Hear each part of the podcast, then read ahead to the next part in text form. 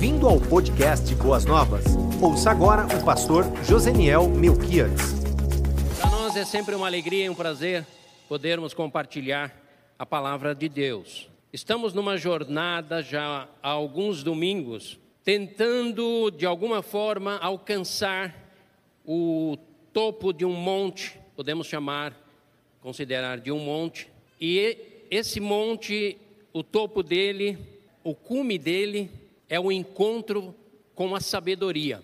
Por que eu chamo de um monte? Porque, na verdade, são inúmeros desafios, inúmeras barreiras que nós precisamos transpor, assim como uma escalada, um monte, para alcançarmos uma vida genuinamente sábia, uma vida que corresponda não apenas numa obediência a orientações, a tradições, mas uma vida que alcança o, o melhor do seu potencial. A sabedoria que Deus nos propõe é exatamente no sentido de conduzir a nós, seres humanos, a alcançarmos o melhor de nós mesmos. E assim nós vamos sendo abençoados, abençoando o mundo, a sociedade, construindo vidas sólidas em todos os sentidos é, em todas as áreas que compõem ela. Nessa jornada, em busca da sabedoria, e até mesmo o pastor Wagner, nas lives durante a semana, também nos tem falado sobre isso, sobre esse tema, nós temos muitos inimigos, nós podemos chamar de sabotadores, conspiradores, ou seja, sentimentos, pensamentos ou até mesmo valores que vêm de encontro a nós para roubar de nós, para impedir que nós venhamos alcançar ou tenhamos bom, bom êxito nessa jornada. Eu posso, eu posso até citar um sabotador que seria a preguiça. A preguiça é um sabotador, é um inimigo da sabedoria. Né? Eu posso dizer que a desatenção também é um, é um inimigo, é um sabotador. Mas hoje nós vamos falar a respeito da insensatez. E o tema nossa, da nossa devocional agora à noite é advertência contra a insensatez. O nosso objetivo é alertar você que está nos acompanhando sobre os prejuízos, os perigos e, ao mesmo tempo, a realidade da insensatez, principalmente num tempo como esse que nós estamos vivendo. Esse tempo que nós estamos vivendo, ele, ele evidencia, dentre outras coisas, a insensatez. Todos nós acompanhamos os noticiários, sabemos de quantas, quantos acidentes têm acontecido nas nossas estradas, nas estradas brasileiras, e no final das contas, quando nós vamos é, entender e perceber a causa que levou àquela tragédia, aquela catástrofe e vidas foram dizimadas, nós chegamos à conclusão lá na reta final que a causa foi a insensatez. A insensatez de uma companhia de ônibus clandestina, a insensatez de longas jornadas de percurso, de direção, desgaste, a insensatez de falta de manutenção, no sentido de entender que vidas estão sendo conduzidas ali, e, portanto, todos os cuidados seriam necessários que fossem feitas. E vidas são ceifadas. Não apenas vidas, mas a insensatez do tempo presente, ela tem destruído a dignidade, tem destruído a moral, tem destruído as perspectivas futuras. Então, a, a insensatez, ela, ela, ela precisa ser encarada de uma maneira é, muito, com muita lucidez, porque nós precisamos migrar da insensatez para a sensatez. E por incrível que pareça, é muito mais difícil você migrar da insensatez para a sensatez. O que é a insensatez? A insensatez, o dicionário nos diz que é uma atitude, é um estilo de vida, é um comportamento aonde o senso, a razão, o equilíbrio, a ponderação, a análise, a crítica não são aplicadas de maneira devida, na, tanto nas decisões como nas atitudes das pessoas. Aí nós temos o insensato, ora chamado de nécio, ora chamado de louco, mas isso corresponde a alguém que, numa decisão, numa direção que precisa tomar, numa atitude que precisa ter, não age com a devida racionalidade equilibrada e com sensatez, mas sim com a falta de da sensatez. Insensatez é ausência da sensatez. Já a sensatez é, é a ponderação, é o equilíbrio, é a moderação, é o falar pouco, é a avaliação o mais clara, o mais, é o mais nítida possível. Isso se caracteriza como sensatez. O livro de Provérbios, nós separamos aqui três capítulos, porque nós precisamos compreender que a insensatez traz grandes prejuízos, precisamos compreender que a insensatez é inerente à existência humana e precisamos fazer uma boa leitura para podermos identificar quais são as características da insensatez ou do agir fora do controle, do agir de maneira irracional. Talvez você, já membro de igreja, cristão, cristã, esteja me ouvindo e dizendo: Bom, pastor, eu eu, desde que entreguei a minha vida a Cristo Jesus, a minha, eu tenho outra mente, outros valores, então eu não tenho problemas com a insensatez. Mas saiba que existe a insensatez religiosa também. Se você acha que não está dentro deste grupo, eu convidaria você a se auto-incluir neste grupo, porque eu também faço parte. Todos nós é inerente à raça humana a insensatez e não a sensatez, e não o equilíbrio. Essa é uma das razões pelas quais existe a Igreja de Cristo Jesus com a sua pregação. Essa, esse é um dos objetivos dentro da proposta do Evangelho. Por quê? Porque todos nós fazemos parte deste grupo. Então eu quero ler, são três capítulos. E agora eu vou fazer uma sugestão para que você em casa, durante a semana, leia esses três capítulos: Provérbios, capítulo 5, 5, 6 e 7. Óbvio que eu não vou ler todos os versículos dos três capítulos, mas eu deixo uma sugestão para que você, que precisa ser advertido quanto o perigo da insensatez, leia esses três capítulos. 5, Provérbios 5, 6 e 7. Nesses capítulos eu pincei alguns versículos para chamar a minha e a sua atenção a respeito do que? Do perigo de uma vida insensata. E repito, nesse contexto estão inseridos toda a raça humana, credos e incrédulos. Mas, pastor, eu tenho uma nova mente em Cristo Jesus. A sua mente em Cristo Jesus está sendo construída, mas ela não está isenta da insensatez. Ela está sendo construída. Eu quero ler primeiro Provérbios capítulo 5, do versículo 21 ao 23. E você me acompanhe, por favor.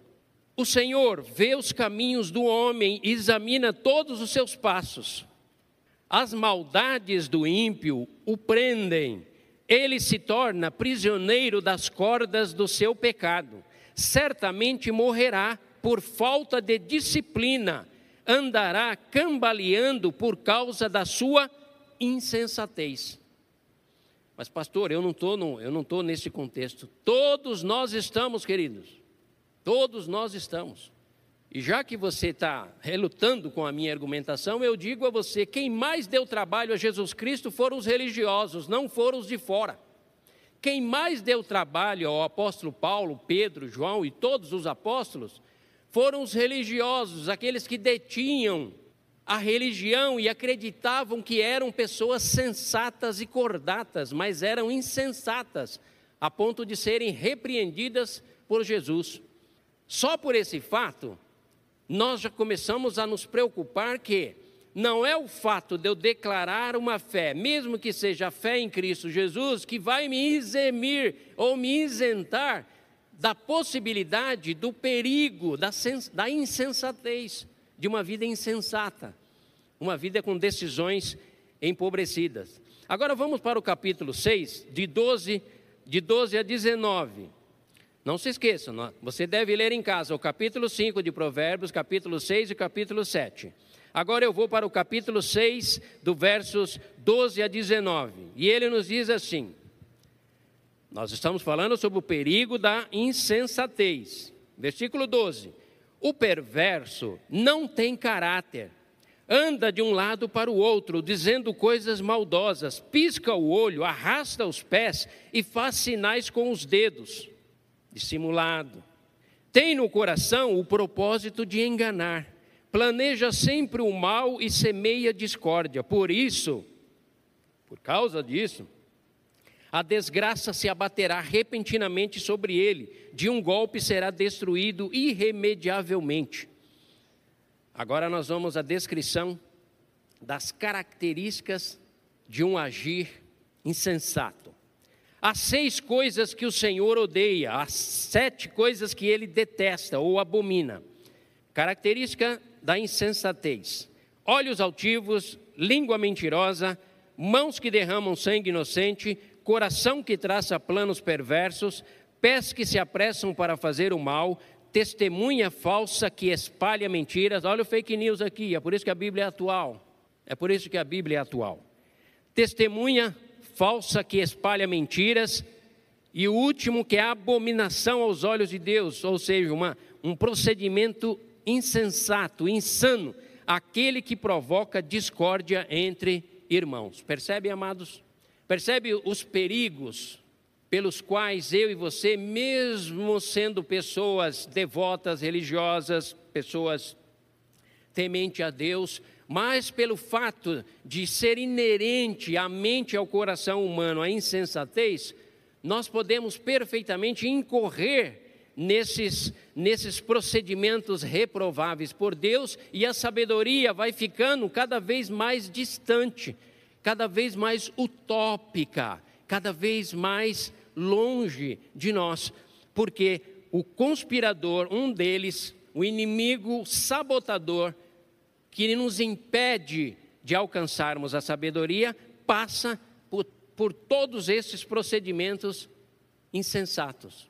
Não quero, porém, querida igreja, irmãos, que você entenda o meu discurso ou a minha fala de hoje como um discurso moralista. Não, não é um discurso moralista.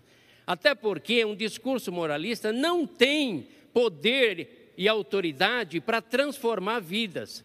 O máximo que ele faz é determinar regras, regras de procedimento.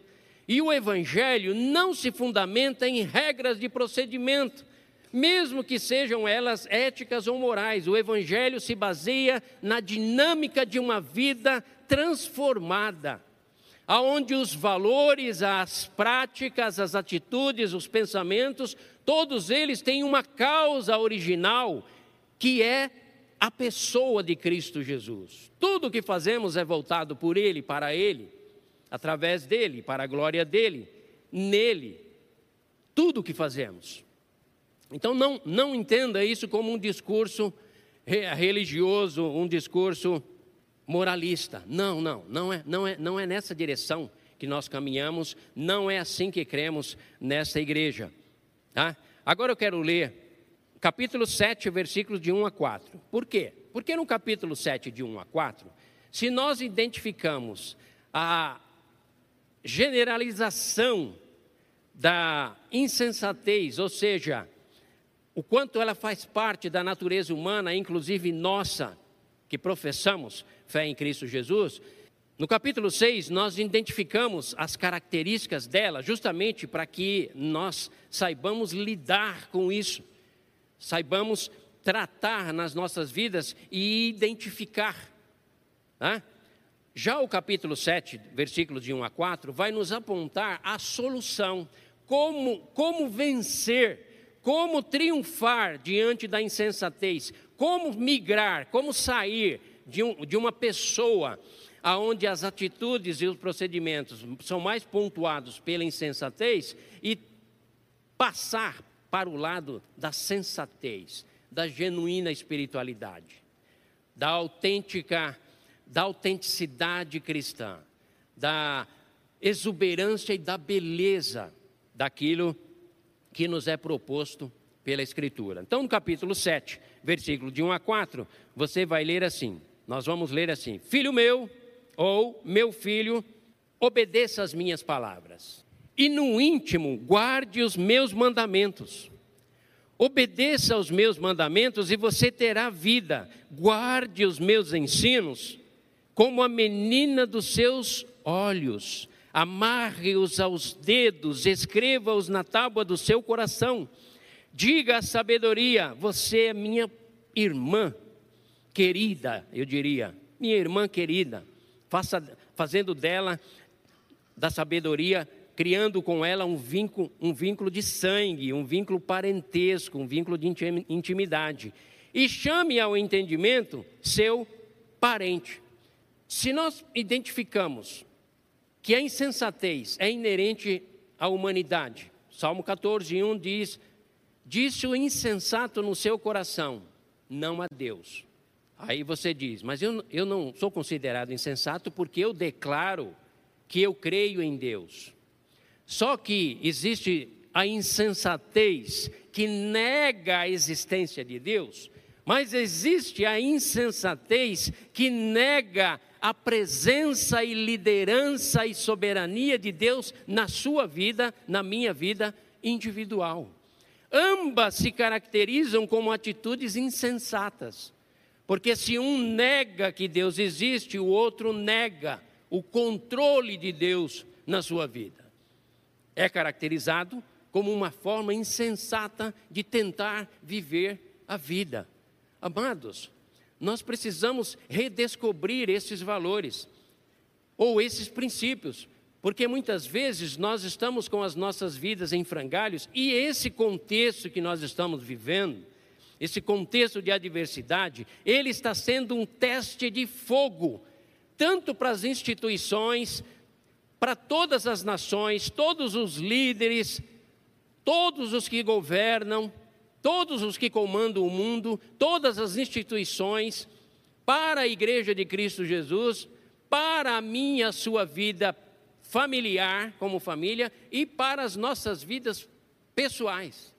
Muitos de nós, é por isso que estamos tratando a respeito disso, porque sabemos da importância e da urgência dessa temática.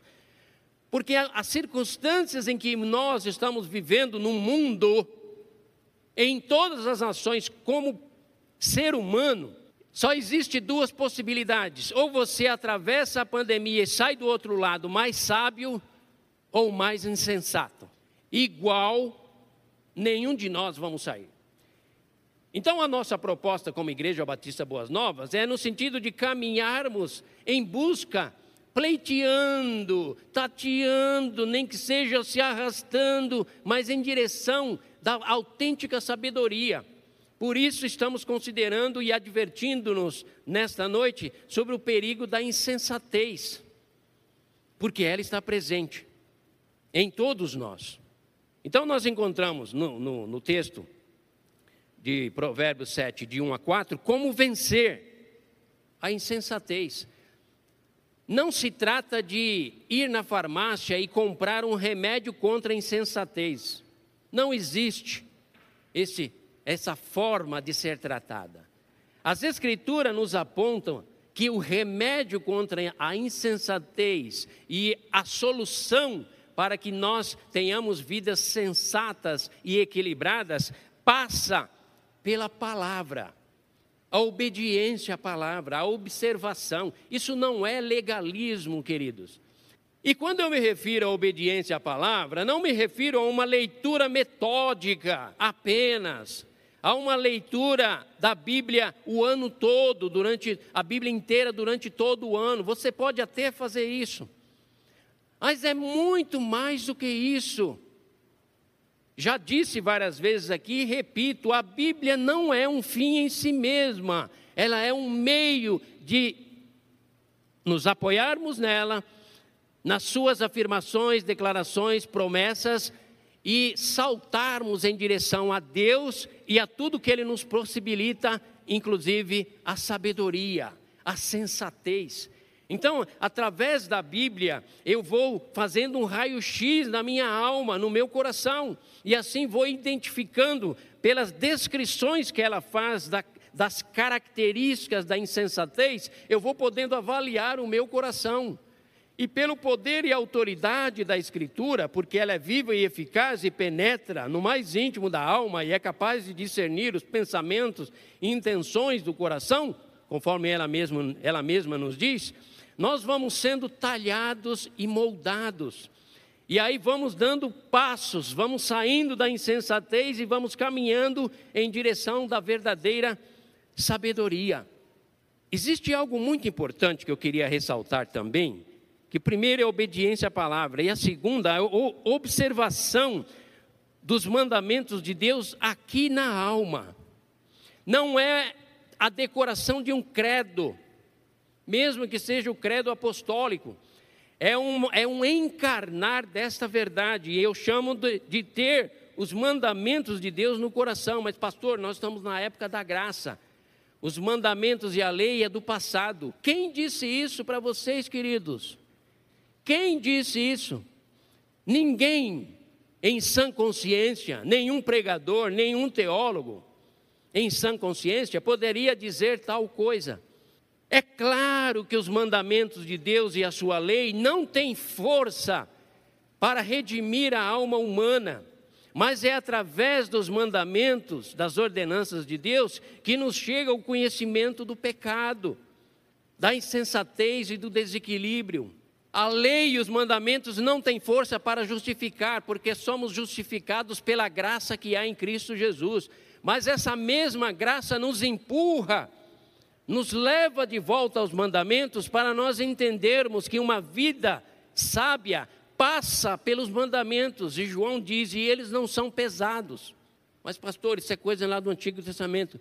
Amados, deixa eu falar outra coisa para vocês. Agora eu vou, eu vou pedir para que vocês em casa leiam três capítulos de Mateus. Eu já disse para você ler três capítulos de Provérbios, capítulos 5, 6 e 7. Agora eu vou pedir, por gentileza, para que vocês leiam durante a semana Mateus 5, 6 e 7. Por incrível coincidência, as advertências que nos são passadas em Provérbios 5, 6 e 7, como sendo um desafio a ser vencido, Jesus, no Sermão do Monte, no capítulo 5, 6 e 7 de Mateus, nos faz ampliando as orientações para que alcancemos corações sensatos. Não é interessante você observar que em Provérbios 5, 6 e 7 nós recebemos advertências quanto à insensatez. E em Mateus 5, 6 e 7, nós temos orientações do Mestre, o Senhor Jesus Cristo, sobre como viver de maneira sensata em todas as áreas da vida. Lá em Provérbios 5, 6 e 7, você vai encontrar muitas orientações sobre diversas questões, nas quais nós precisamos ser sensatos. Na questão moral, fala do cuidado para com o adultério, os perigos do adultério. Na questão financeira, administrativa, você vai encontrar lá, falando, meu amigo, meu, meu filho, se você ficar como fiador de alguém, e dentro desse texto eu sou obrigado a dizer a vocês: se você está pensando em ser fiador de alguém, não faça, leia Provérbios, para você entender e ter fundamentação do porquê não fazer, a menos que você tenha condições financeiras de honrar o débito com o qual você está sendo penhorado. Caso contrário, não faça, porque essa é uma atitude insensata. Chama atenção também, no capítulo 5, 6 e 7 de Provérbios, a respeito da preguiça, falta de projetos, dormir demais, má gestão. naquilo que é colocado à sua disposição. Então, nós temos inúmeras orientações, advertências para fugirmos da insensatez ou de uma vida pautada, pontuada pela insensatez, mas adotarmos o senso crítico, analítico, transparente, condicionado, pontuado na palavra de Deus, para assim alcançarmos corações sábios. Se não for assim, amados, nós podemos ter 10, 15, 20, 40 anos de igreja e jamais alcançaremos uma vida plena, sábia, uma vida equilibrada e estável. Estaremos sempre oscilando entre erros e acertos, tendo decisões po pobres na vida, não tendo projetos na vida. Ficamos sempre é, é, recorrendo ao reino de Deus, à igreja, e ao fator oração, muitas vezes na tentativa de fazer-nos transpor um espaço, transpor uma jornada, um obstáculo, que eu e você precisamos transpor com inteligência, com lucidez, com criatividade. Esse tempo, então, nem se fala. Você que perdeu o emprego, você que fechou a tua empresa, que está com seus negócios em grandes dificuldades, mais do que nunca, você precisa se apegar aos mandamentos de Deus, à palavra de Deus, porque elas conduzem a vida. Mas não apenas se apegar numa mera leitura, mas num encarnar na sua alma, no seu coração. Terceiro ponto, aplique os mandamentos na sua vida diária. Mas, pastor, isso é lei, nós estamos na graça. Não, amados, os mandamentos de Deus são vida. A função e o papel do Espírito Santo de Deus é tornar a verdade da palavra de Deus e os seus ensinos, os seus mandamentos e orientações realidade na minha alma, praticidade no meu viver diário, para que a sensatez possa me acompanhar.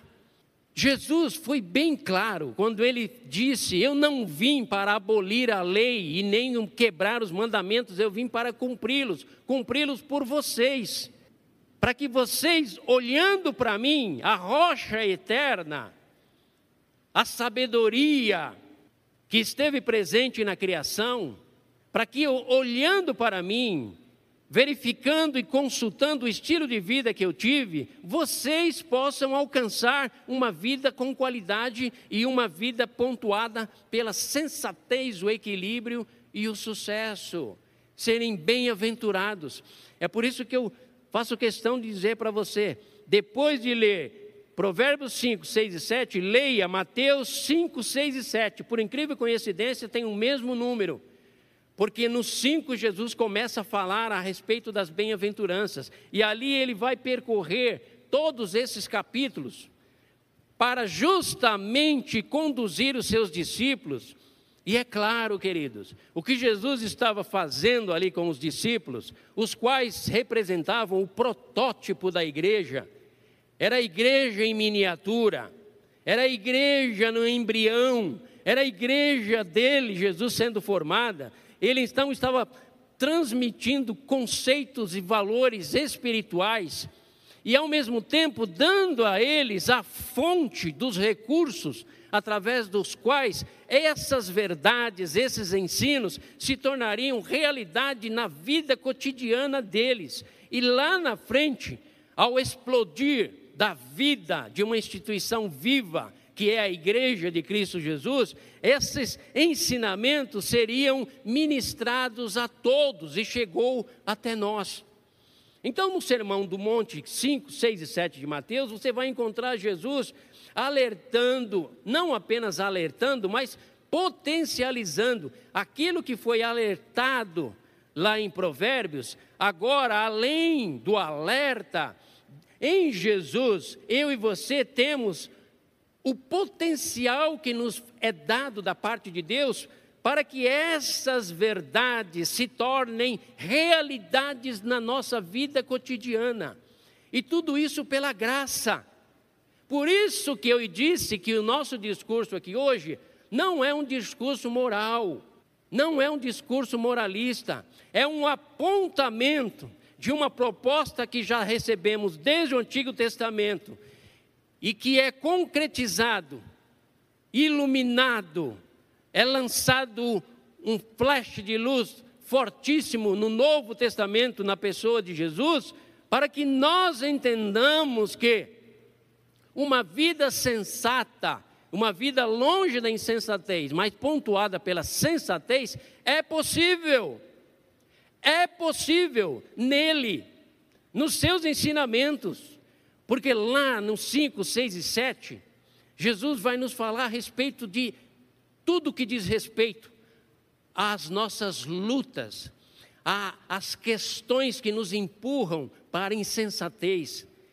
Inclusive, ele vai falar a respeito: olha, quando a tua mão deres uma esmola, não toque trombeta na ação que você fez, porque se você assim o fizer, isso é insensato.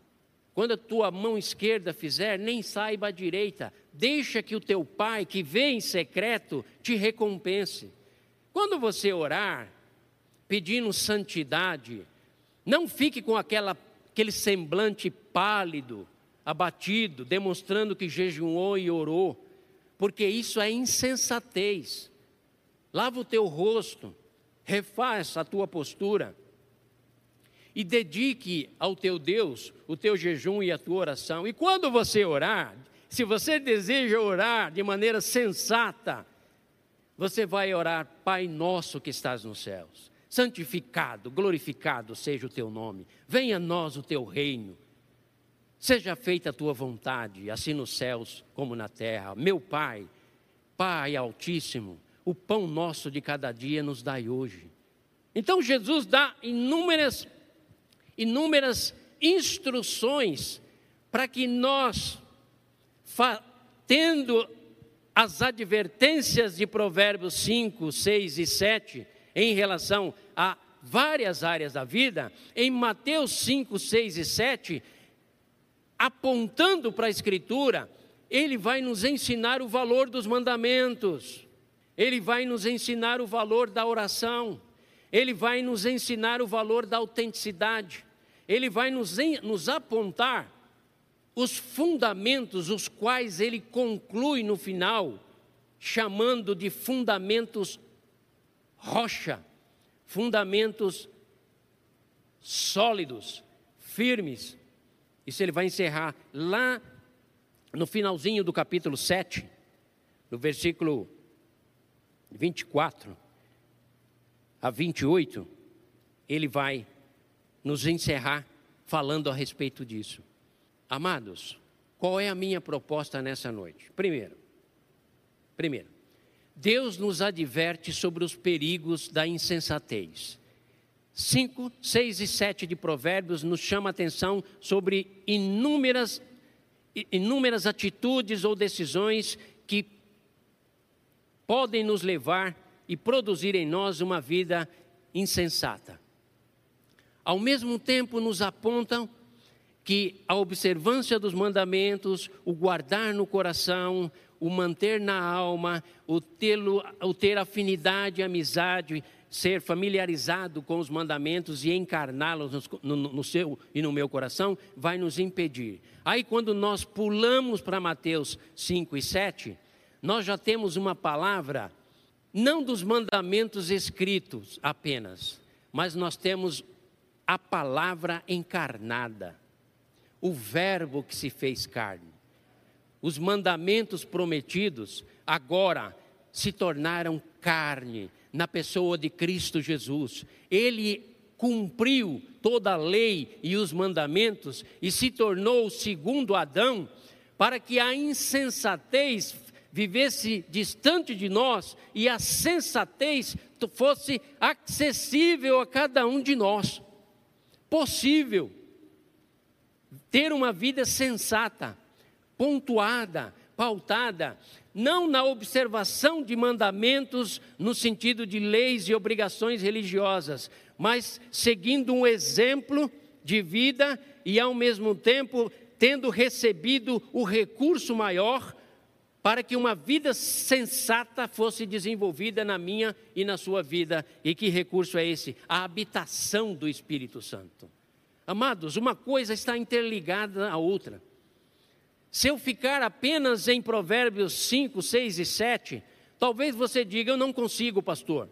Eu não consigo observar essas instruções porque são pesadas demais para mim a mulher leviana, a mulher ou o homem leviano, é algo assim, é uma tentação muito forte para mim. E a, a, eu vivo num país erotizado, um país onde o, o erótico está sempre presente e pontua a minha vida, e a minha mente não consegue vencer estas coisas. Mas quando nós chegamos no Novo Testamento, em Mateus 5, 6 e 7, nós temos o exemplo vivo de Jesus Cristo e lá na frente ele vai nos deixar o Paráclito, o companheiro fiel, exatamente para que ele nos aponte a verdade, nos capacite a viver a verdade, aponte o caminho, nos capacite a viver neste caminho, transforme as nossas mentes e os nossos valores, e é exatamente para isso que Deus nos deu do seu próprio Espírito, que é o Espírito Santo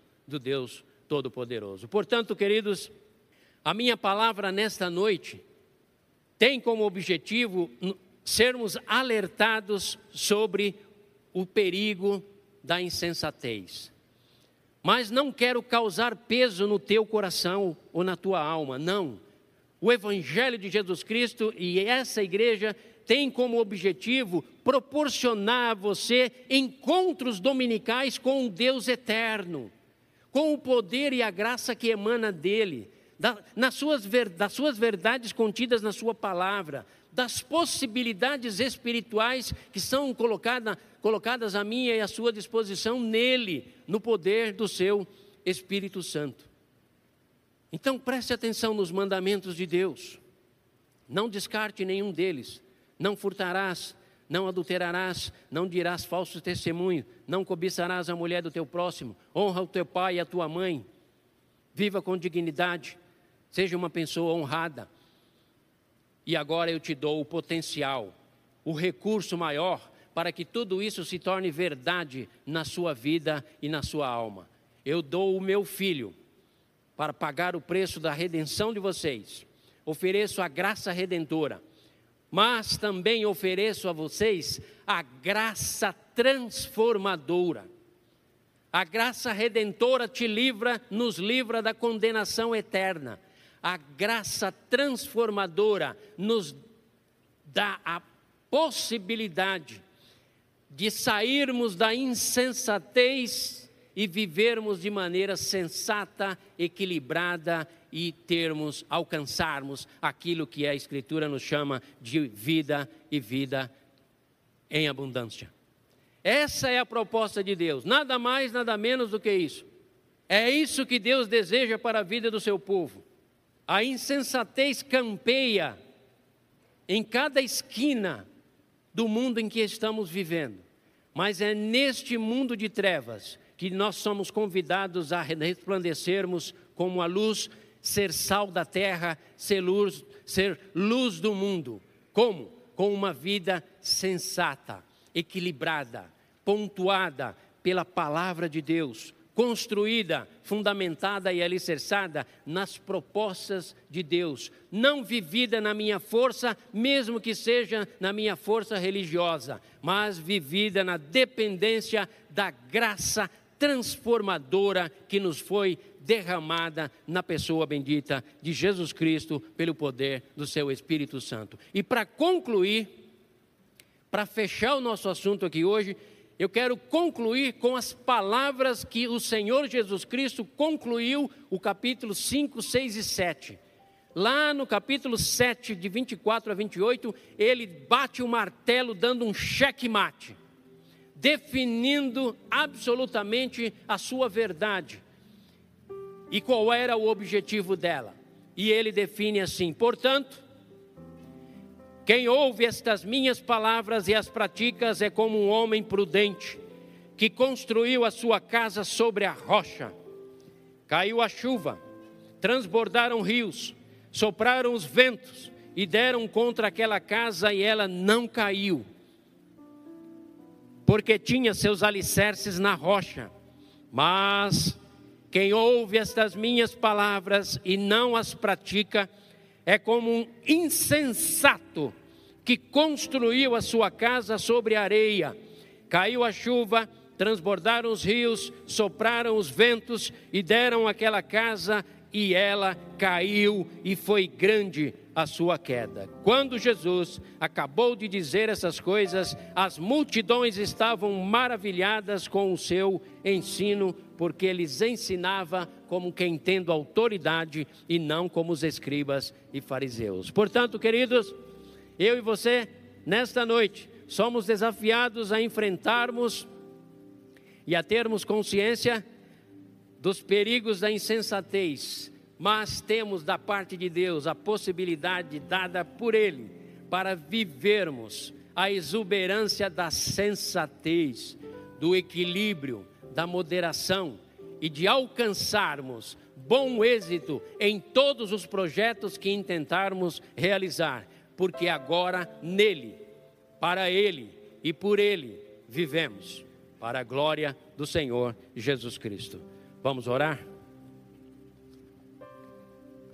Feche seus olhos em casa e vamos orar. Senhor Deus, ah, Pai eterno, quantas vezes agimos de maneira insensata, duvidando do Senhor, duvidando do teu poder, não recorrendo tanto ao Senhor, sendo altivo, tendo autoestima exagerada, exacerbada, autoconfiança demais. Pai eterno, nós queremos te pedir perdão nessa noite e ao mesmo tempo rogar ao Senhor para que esta vida que nos foi transmitida por Jesus Cristo e vivida na prática, na pessoa dele, se torne uma realidade na nossa, nas nossas vidas, na minha vida, na vida dos meus queridos irmãos e irmãs. Pai eterno, que o Senhor derrame do teu Espírito Santo sobre cada um dos nossos queridos e queridas irmãs e assim, a vida abundante, a vida triunfante, chegue e alcance a cada um deles. É a nossa oração. Muito obrigado pela tua palavra desta noite. E oramos assim, em nome de Jesus. Amém e amém. Você ouviu o podcast Boas Novas? Que Deus te abençoe e nunca se esqueça que, em Boas Novas, a gente sempre se encontra.